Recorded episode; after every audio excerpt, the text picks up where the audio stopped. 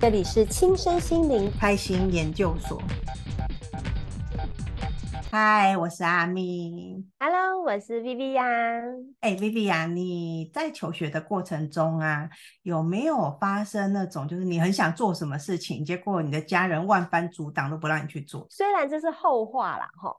可是你想想看，我是三倍战士，阻挡不了？可是我真的回忆，我回忆我小时候，其实真的从来，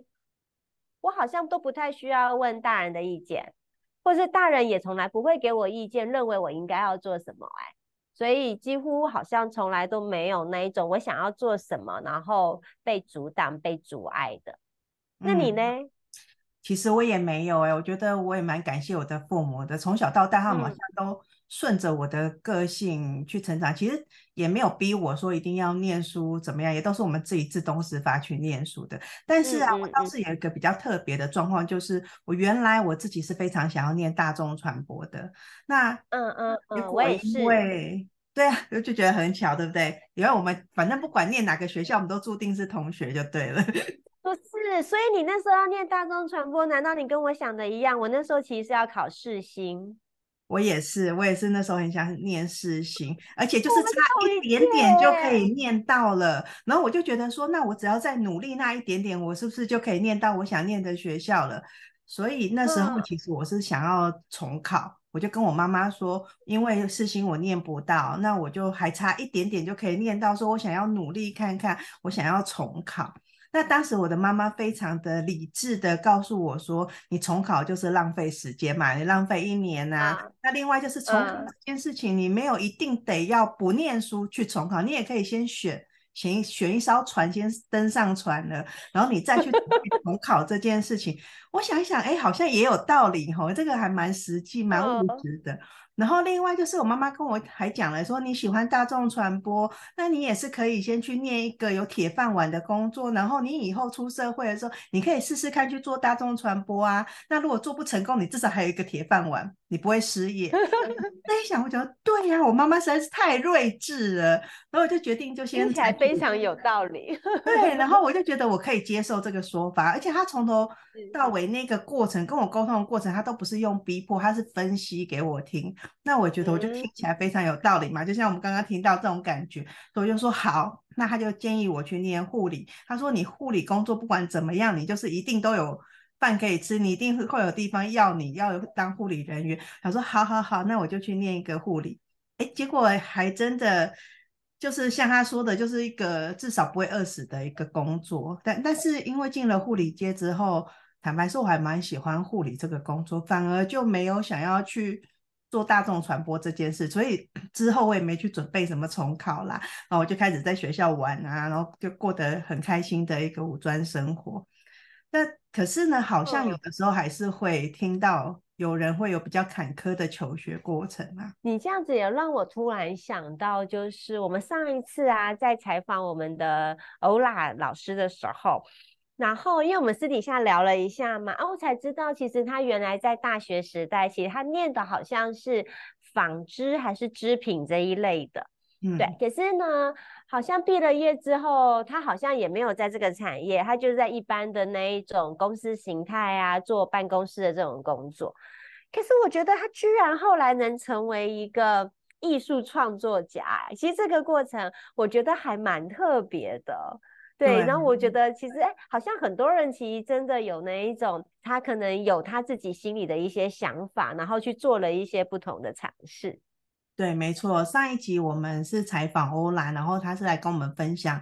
那个香水调香，但是我们好像没有太具体的去讲他的真正的工作。他的正职是一位插画家跟画画老师。那你看他原来是念织品设计的，然后转职变成画画老师，这个其实是有差距的。那我们就来听听看他是怎么样变成画画老师的。本来就很爱画画，然后就是呃，在学生时代是一直就是像就是家人会阻挡。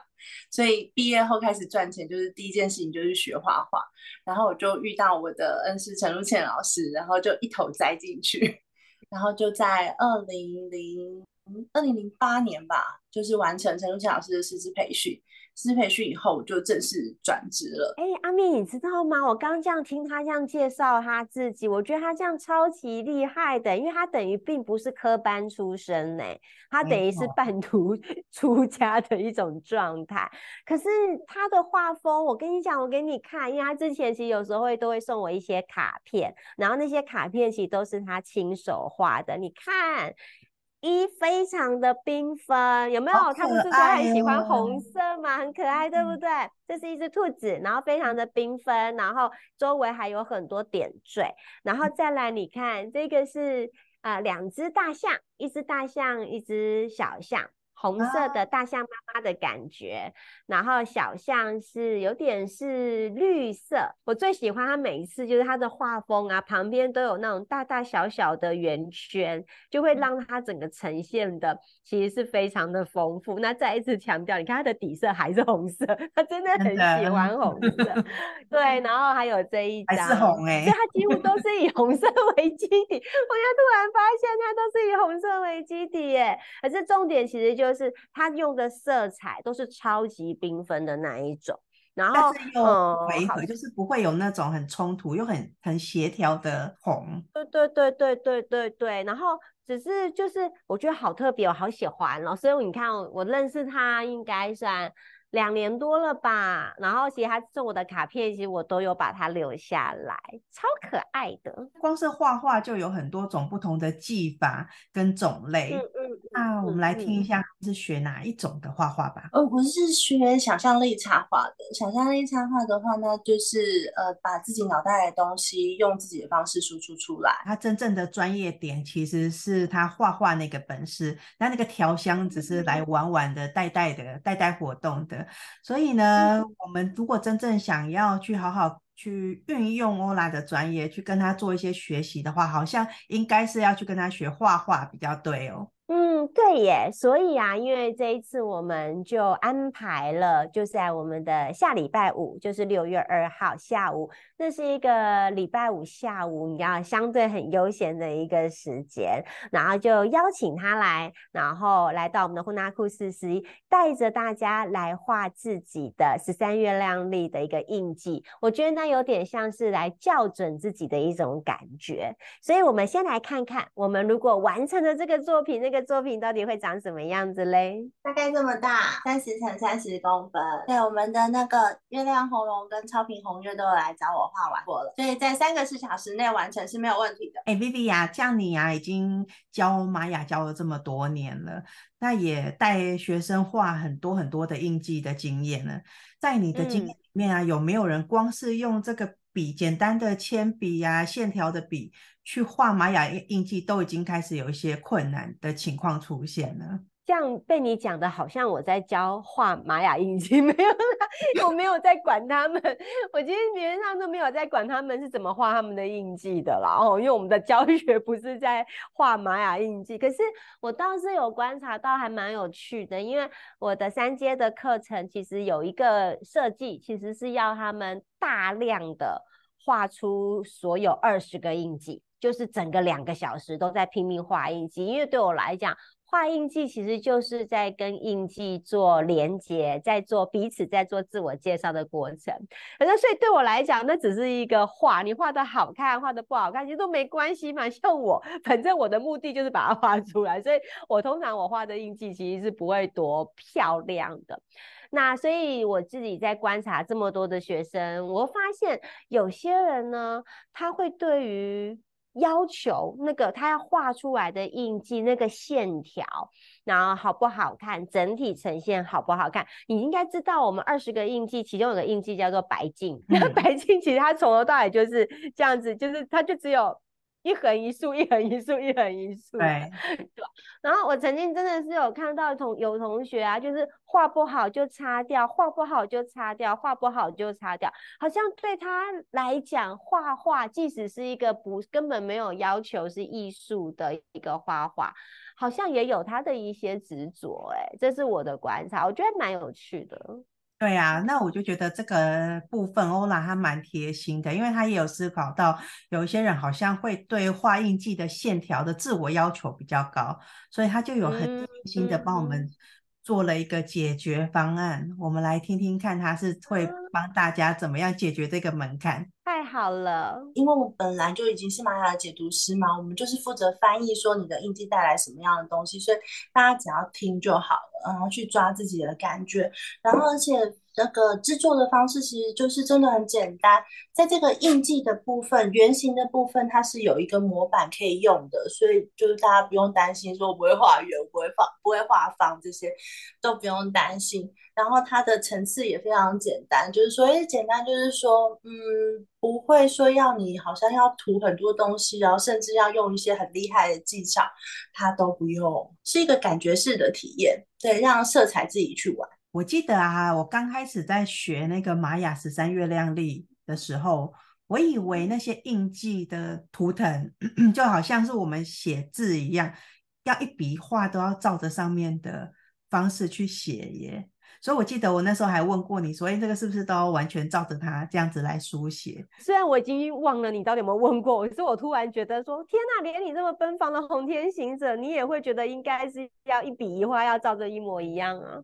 其实这个这个问题真的很多同学其实都有问过我，那实实际上是没有的。等于是说，因为印记嘛，就是我们每一个人都自己会对于这二十个印记各自有各自的连结，我们会对这个印记的形象，它所要传递出来的呃状态、个性特质，其实我们感受度其实都会不同的，所以那个是我们跟他之间独特的一个。传递的过程，所以其实那就是按照你自己感受到它、想象到它、连接到它的一种方式，然后来去画出你对它的一个感受。所以其实我超级喜欢在网络上看到。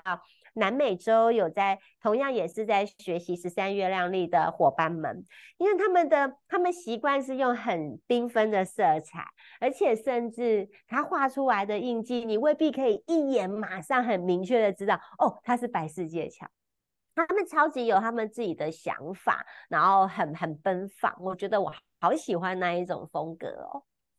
我想大家对不熟悉的东西，难免会先有对他有一个既定的框框。那我觉得这个就是我很厉害的地方，嗯嗯嗯，因为毕竟他的那个学画画的这个风格，他就是想象力插画。对。那所以呢，他就有很多他自己的技巧，可以去带大家突破这个框架，然后去画。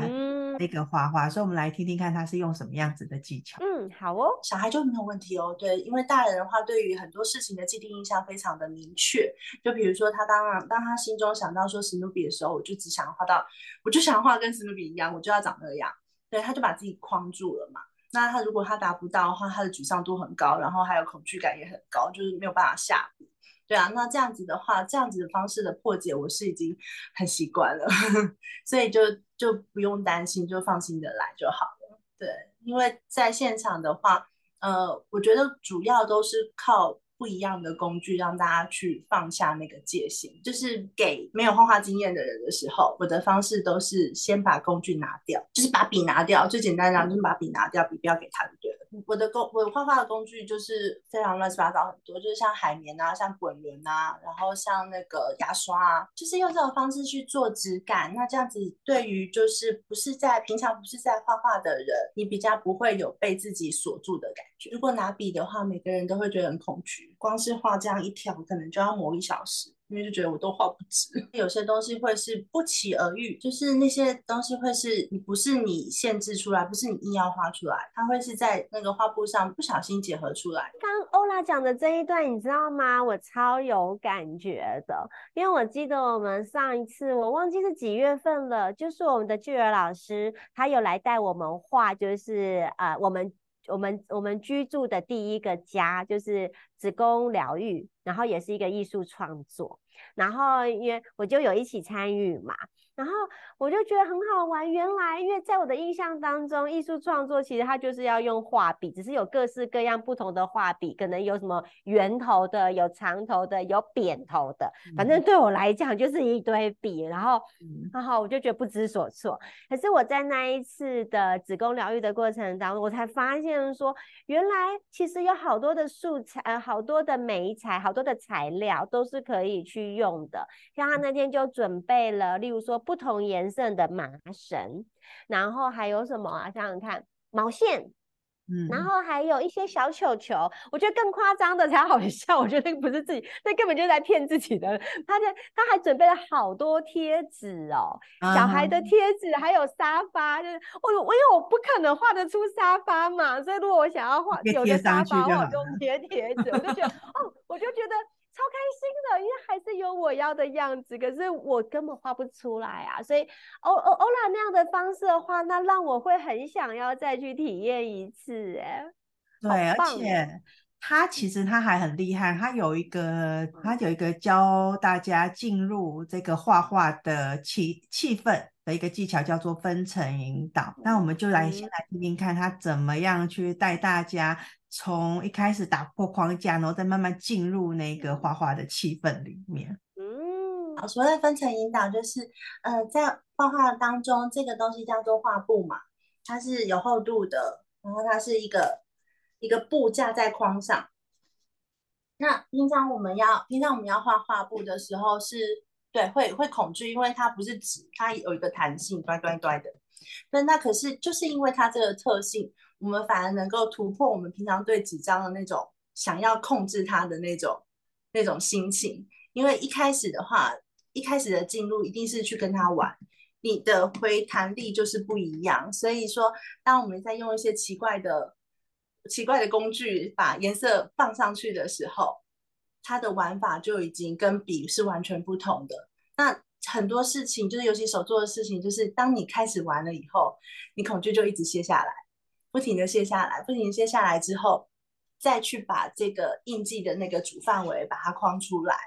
然后中间的话就开始会带出其他很多的想法，那每个人就会不一样。可是大家会有自己的创意与想法，就是呃，在就是除了我自己在画的时候，然后在那个。陪伴大家画的过程中，我发现，哎，其实每个人对自己印记相差很多，哎，像我们可爱的月亮红龙，它是在黄太阳波符里面的月亮红龙嘛，所以他就很坚持他的画面里面一定要出现蛋黄，就是太阳。好啦，听过这样子前面一段啊，就是欧拉他还讲他怎如何的来分层引导大家，从害怕不知道该该怎么下笔，然后如何打破框架，然后开始去。画花，我们就又遇到了一个新的问题，就是颜色怎么办？像我们刚刚在这个影片里面有看到了拿出来的那个白巫师的画，里面颜色好缤纷哦。可是呢，嗯，哇，对这种东西是有一些些障碍的。我不知道为什么哎，我看到红色就是红色，黄色就是黄色。蓝色就是蓝色，我不知道要怎么样把它们配在一起。而且为了要弥补我这个缺点，其实我是有去上课，我找老师上课，我也有自己买书回来看，我去看什么色彩应用学什么。可是我就是没有办法，我还是没有办法。把它们配在一起，然后就像我煮饭一样，也是啊，就是盐巴嘛、肉丝啊、酱油啊、青菜啊。可是我不知道怎么样把它们配在一起，变成一道很好吃的料理。所以，我到现在我已经身为一个妈妈二十几年了，我还是每天只会做什么炒青菜、炒肉丝，就是单独的去做菜，我没有办法做出什么可以叫得出名字的菜。所以，我觉得我是一个有严重的颜色障碍的人。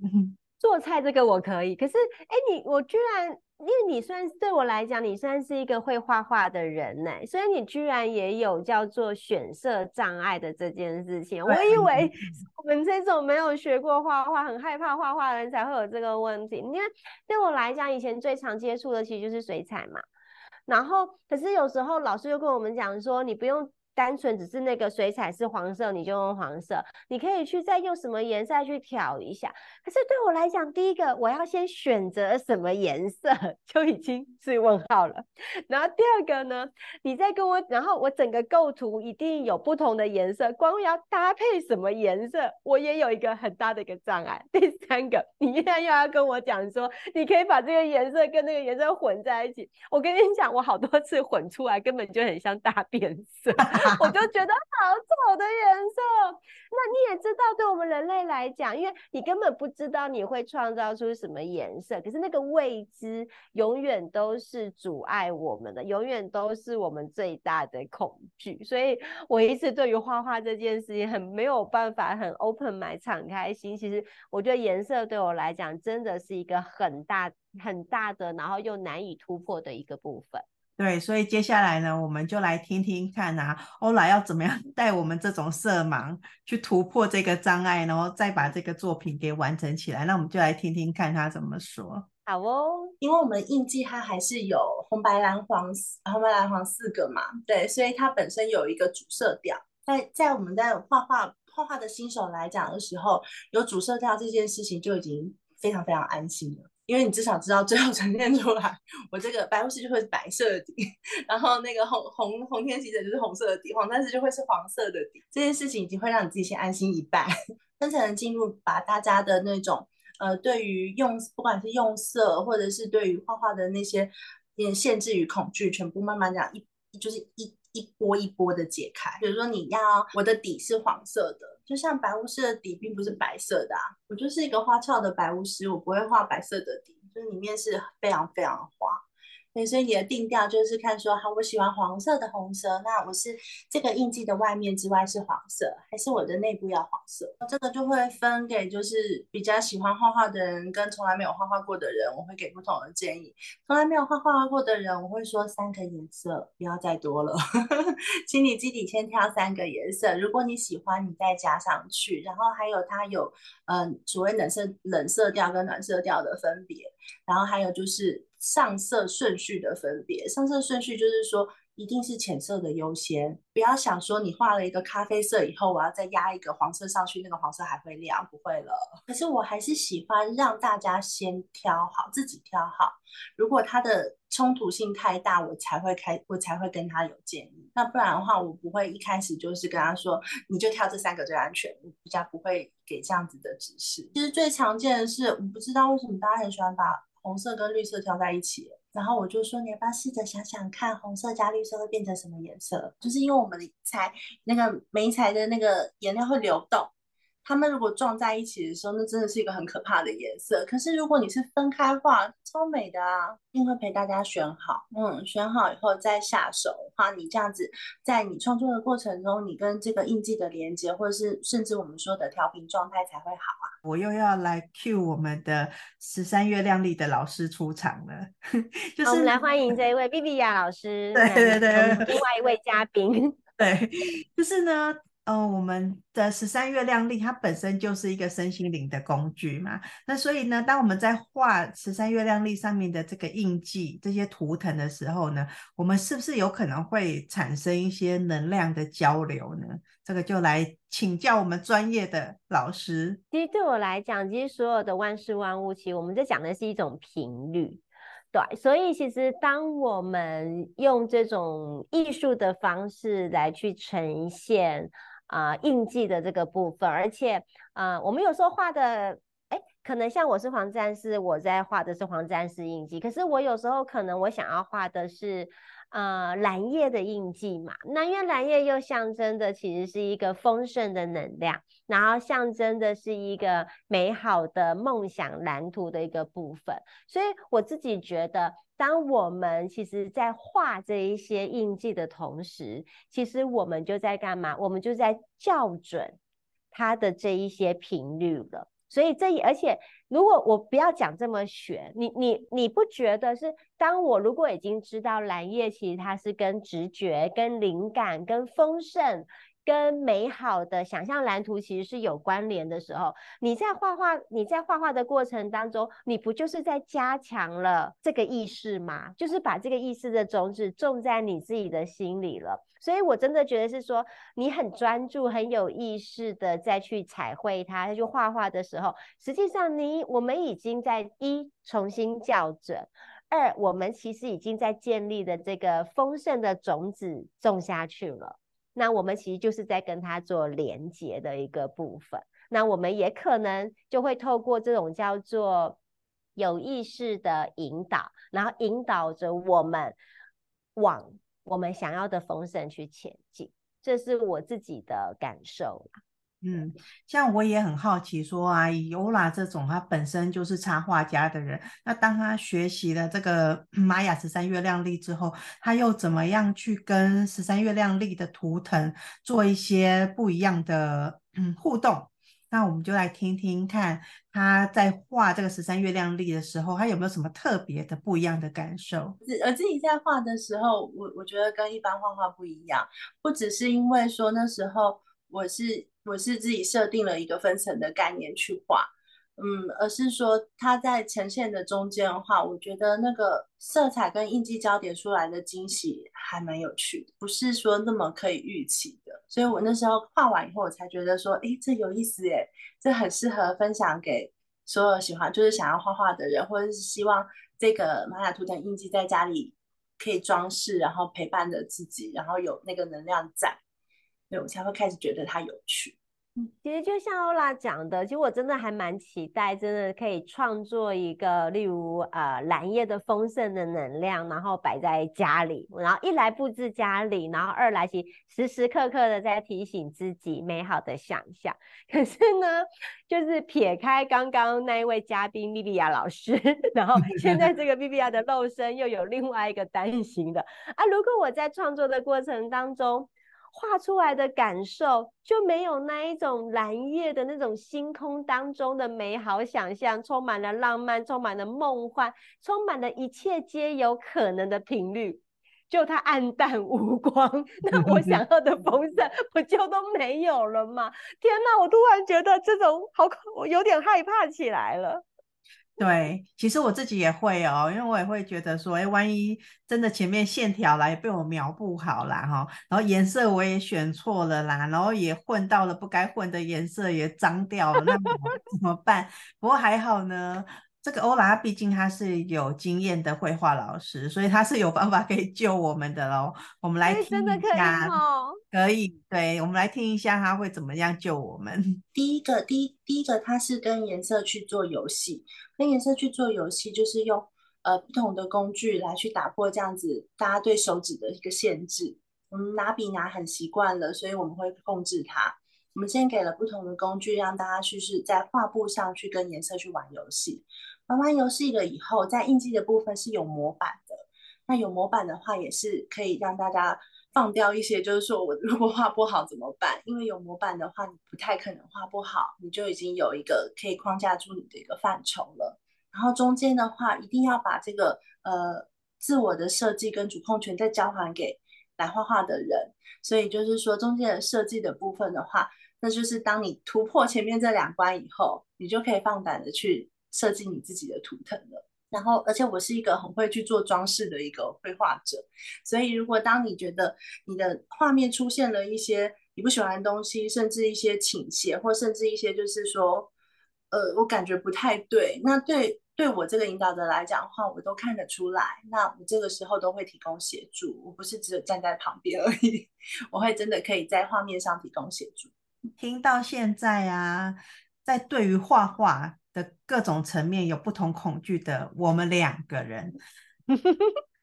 我听到现在我是觉得还好像比较没有我想象中那那么的困难了，好像可以一点点勇敢的去尝试它。那不知道呢，你听下来你的感觉是什么呢？我刚刚的整个的感觉，我也觉得好像卸下了很多心防，而且。我我相信欧拉老师，他绝对不会像我以前碰到的老师，直接把我的画笔拿走帮我完成的那种老师，反而更伤我的自尊心。我我也觉得我会想要再一次的去尝试这种呃彩绘的一个部分。可是我刚刚又突然想到了，就是我相信想要来参加这个活动的人，可能大概有两种人。那第一种人当然其实就像我们一样，其实我们是已经有学习过玛雅十三月亮历的人，我们想要透过这一次欧拉带我们这种用想象力的方式来去创作我们想要画的那一个印记。OK，然后只是我们要如何的去克服我们在画画上面的这些障碍，我相信一一定有一部分是这样的伙伴们。那可是可能有另外一群伙伴们，他们其实已经有画画的经验，也喜欢画画，然后想要这一次也来尝试所谓的想象力插画这件事情。可是他可能会有个疑惑，可是一我又不知道你们说的印记，然后我自己是什么印记，然后我怎么有，我到底可以怎么样的可以跟这个印记产生一种感觉？一种连接，我想这个应该是会是这一群伙伴们、这一群朋友的一些疑虑吧。嗯，其实欧拉老师他有针对这样子的族群啊，分类给不同的建议，那我们就来听听看他会给我们什么样子的建议。如果在参加玛雅印记图腾的话，如果你是一个知道知道玛雅星际玛雅十三月亮历的人，然后可是你对画画有点不知所措，那其实我觉得这就是给一个其他的机会，就像我们平常使用会会玛雅的人一定会去使用这些印记嘛，我们会自己动手画出来，或者是我们会去用电脑排出来都有可能。所以你就试试看，给自己另外一种机会，就是我如何把它创作成一个画，可以在家陪伴着我，把这个能量带回去。那这中间有多层次的一个尝试与突破。然后还有一个解构的方式，所以我觉得在这个过程当中，你对这个这个印记的能量会有更不同的一些想法体验，就是可以让懂玛雅的人，然后可是画画却不知道该怎么办的人，你可以思考看看，这样子的方式可不可以带给自己在玛雅当中好像有更深的一些感受，或者是觉得好玩的地方。嗯，然后那如果你是一个。不知道玛雅是什么，然后可是我很喜欢画画，然后我看这个图腾好像很可爱，所以我想要来参加。那就恭喜你哦，你可以来听故事了。因为在呃玛雅玛雅十三月亮里面的话，每个印记里面的天赋能量，它是一个很广阔的一个资源。所谓资源，就是说它带有一些你自己不管身或就是在你自己身上有的一个人格特质。那你可以在这边就是感受到一个调频与在一个校校定。嗯，那呃。如果说呃其他的方面的话呢，就比较像说是一个能量的一个提醒与与诉说，就可以来听听看这样子的故事，然后在你绘画的过程当中去感受一下这些故事跟你画面有什么样的连接。那这样子的话，你回去的作品它就可能不只是一个摆饰，人家在询问的时候，你或许还可以讲出说，哎，我知道这是一个什么故事，就可以跟大家有一些话题分享。在这个阶段。我又想要邀请我们的来宾，就是我们的玛雅十三月亮历的老师 Viviya 老师出场。因为呢，我自己在加入这个十三月亮历的群组啊，也有一段时间了。我有发现，其实大家好厉害哦，很多人都把十三月亮历融入自己的职业专业当中，然后再去发展出不同的东西。我觉得超厉害的。所以在这个部分啊，Viviya 老师，你有什么经验可以分享的？下一次我要带一个识别证来 区分我现在是哪一个人格。主持人哦，老师。对对对对，我觉得蛮需要的耶，这太有趣了。有哎、欸，其实你知道吗？因为真的在学生的群体当中，因为各式各样的人很多，各个不同领域的人也非常的多。然后我就看到我们有我们有他在公司体系里面，其实他是负责人资这一块的。那他就把他所学的玛雅十三月案例，然后运用。在跟对于同仁之间的交流，正式交流也好，非正式交流也好，甚至在做呃算是那种咨询引导的过程当中，他就会把它融入进去跟应用进去，然后也得到一个很好的一种效果吧。我觉得起码是沟通的效果。然后我们也有同学，其实他非常热爱电影。然后他喜欢去看各式各样的电影，不同类型的，然后尝试着在这电影当中去找到不同印记跟这部电影有关的元素的一个连接，我觉得那也是超有趣的。然后还有学音乐的。学音乐其实玛雅的系统里面，其实因为它是跟频率其实是有关系，那音乐也是一种频率，所以他们也将玛雅的元素跟音跟音乐这个东西一起去做一个串联，所以它可以来帮助我们干嘛？一样也是调整频率，所以太多的运用了，我觉得真的其实是非常有趣的。嗯。那我们也来听听看欧拉，他来分享他为什么会把十三月亮历带入他的画画的专业里面去。嗯，我觉得白巫师，白巫师这个能量的印记，就是你要说活在当下，还是就是没有要规划都好，就是对，在我的生命历程遇到了什么，我就会出现什么样的创作跟联想。所以当我开始遇见玛雅以后，就是从一个身心灵麻瓜走进这样子一个很可爱的殿堂，然后对我来讲，玛雅也比较符合一些有一些就是我们普通人需要的逻辑概念。那所以这才是我对玛雅着迷的原因，就像就是因为我真的很爱数字这件事情，所以它它里面充满了数字，对我来讲就充满了魔力。那把它运用到我其他的领域上，其他的生活上的方面，就是就就是像呼吸一样自然，你的联想力跟连接力就是自然而然的会带过去。那尤其是在创作上，那是一种。就是一种重新说故事的方式，一个新的一个新的讲法，对啊，那他就会帮我好像踏入一个一个更广的宇宙的感觉吧。因为画画的人平常就是跟白纸，就是跟我们这张小小的白纸，就是我们的全宇宙。我们去跟他对话，然后我们去创作它，去改变它，去蜕变它，然后或者是就由这中间创创作了我们自己跟。让我们自己做了一个不一样的转化。那现在有了有了玛雅的基础基础知识以后，就对我来讲就好像是踩得到底。以前可能就是会觉得我在创作的时候，我的那些那些灵感那些，它就是呈现出来，呈现出来以后，我不是很确定它从哪里来，或者是我不是很确定说这个故事我应该怎么讲。有了玛雅以后，它有好多好多新的连接哦。这故事变得很丰富，然后就会觉得说我的世界就是瞬间扩大，对，对我来讲就很好玩。那因为我是我也是就是学师资班出身的人，所以我把我在做的事情转成一个可以分享的课程，或者是转成一个教案，可以让大家可以一起参与、一起玩，这是我擅长的事情。所以我就说。我很难解释清楚 这之间的差别，可是对我来讲，就是那，就是就是这就是生活啊，然后你就会觉得自然而然就会发展。我要请这个 Viviya 把你的那个玛雅十三月亮历老师的识别证给拿出来了，因为我又要 Q 老师出来了。就是你可以等我一下，我去换一套衣服好了。好，我回来了。我觉得我们好像要弄个什么虚拟形象之类，然后你就一按就可以切换过去。就是呢。很好奇啊，就你还记不记得欧拉他是在什么时候来上你的课？还是他上课的时候有什么好玩的故事？你的对他印象是什么呢？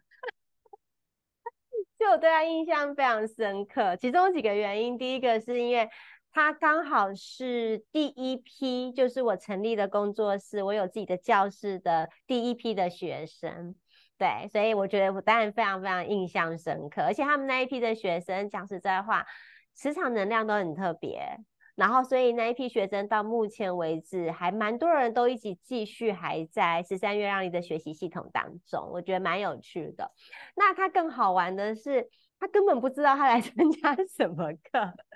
对，然后他只是觉得他想要来上课。然后呢，他就刚好坐在我正前方的一个部分。那整个过程当中，我都可以看到他那种听不懂的那个眼神。你现在到底在讲什么？可是他的表情却是那种，虽然我不知道你在讲什么，可是我觉得好好笑哦。不知道到底是 觉得我这个老师好好笑，还是这个课程好好笑。我真的那时候没有办法拿捏，我只是觉得他真的，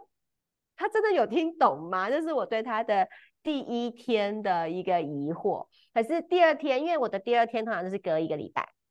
对，你知道吗？他第二天上完，他非常赶着离开，你知道什么原因吗？因为他已经约了台北的几个朋友，因为他是从桃园上来的，所以他有时候没事不会在台北，他就是那利用那一天来到台北，然后跟几个朋友约了要一起晚餐，重要的是他要帮他们解盘。哇，好厉害哦！神奇！我讲的是还在上一阶哦，一阶的第一天跟第二天，他的第二天 晚上就要去帮同学解盘。我心里想说，他是怎样？是天线打开来了吗？所以我对他印象真的是超级超级的印象深刻，然后觉得他太有趣了。那我们就来听一下他分享他自己怎么样跟玛雅初见面的过程。好哦，呃，我有个朋友是超频房战士，然后他来我们家就说他最近在跟玉雅老师学玛雅，然后他就帮我们家看了一下，因为就是真的很好笑，因为他长的特质就是我们家三个人的特质就很像。然后那个时候我老公就觉得很好玩，因为我老公是银河系系蓝猴，他对好玩的事情比较没有什么抵抗力，然后他就说那你要不要去学学看？然后我就开始追着老师，而且就是追到从他在内湖，我就想说我没有办法去上课有够远，因为我住桃园，对，然后。然后结果，突然就发现老师就直接搬到民权西路这边，我就是一趟车直达。我觉得这也是一个白巫师心想事成的能力呢，所以我就开开心心的去上课，而且上课踏入的第一天，老师就问我说：“你知道你是来上一个身心灵工具的吗？”我说：“我不知道。” 就是超级小白就进去了。其实今天这样整个采访下来啊，我真的对于那个想象力插画这件事情非常的有感。虽然我自己没有办法画出这么的具有抽象的、具有打破框架的这一些、这一些呃图画。可是我觉得，因为这就是欧拉的一个专业，所以你知道吗？我现在想要小小的许一个愿望，就是我很希望，我很希望，我很希望在今年年底之前，可以看到欧拉，他可以，他是不是可以将这个二十个印记，透过他的想象力的专业，透过他对于那么多不同媒材的熟悉度。透过他对那么多色彩的丰富性，然后来去完成这二十个印记的创作，所以我超期待他真的真的许愿，超期待他在年底之前能拍开能开一个玛雅十三月亮历二十个印记的想象力插画的画展，就 for 欧拉雌性白巫师。哇，那可能我们可以把欧拉给大家的那个。白巫师祝福的香水拿出来喷一下，然后把这个愿望许起，说不定我们真的就有机会可以看到欧拉的这个十三月亮历的画展。那接下来呢，就到了我们的工商服务时间了，就是我们来宣传一下呢，欧拉他即将要在我们的呼纳库四十一 Space 要来开玛雅十三月亮历的。绘画课程，所以时间是时间呢，就是在我们的六月二号，然后星期五的下午，一个很悠闲的一个即将要放周末的前一个下午的时间，然后来去好好的感受你想要画的印记，好好的来听听我们的欧拉来讲讲这些印记的故事，然后来彩绘你心目当中的那一个美丽的印记。期待大家一起来参与我们的与手心对话彩绘玛雅十三月亮历印记的小活动哦。如果你对这个活动有兴趣呢，都欢迎从我们的节目说明栏位里面点进去，你就会看到一个链接，是我们的传送门。那你把它点进去，就会看到我们相关的活动说明跟报名的链接，你就给它报名下去就对了。好，那我们要进行我们今天节目的下一个单元，就是玛雅十三月亮历当日印记的观察。好喽，那我们今天的这个印记呢，就是 King 一一二银河星系的黄人了。那我们一开始其实就有讲到了，我们到底能不能就是不受到外在的集体意识的呃，大家对于成功的定义，大家对于什么是什么决定是对的这些，我们是不是能可以放掉这些，然后跟自己的内在去做连接，真正去倾听自己内在的声音，然后让自己所有的决定跟所有的判断都是因为我。自己的独立思考，都是因为我自己的自由意志所想要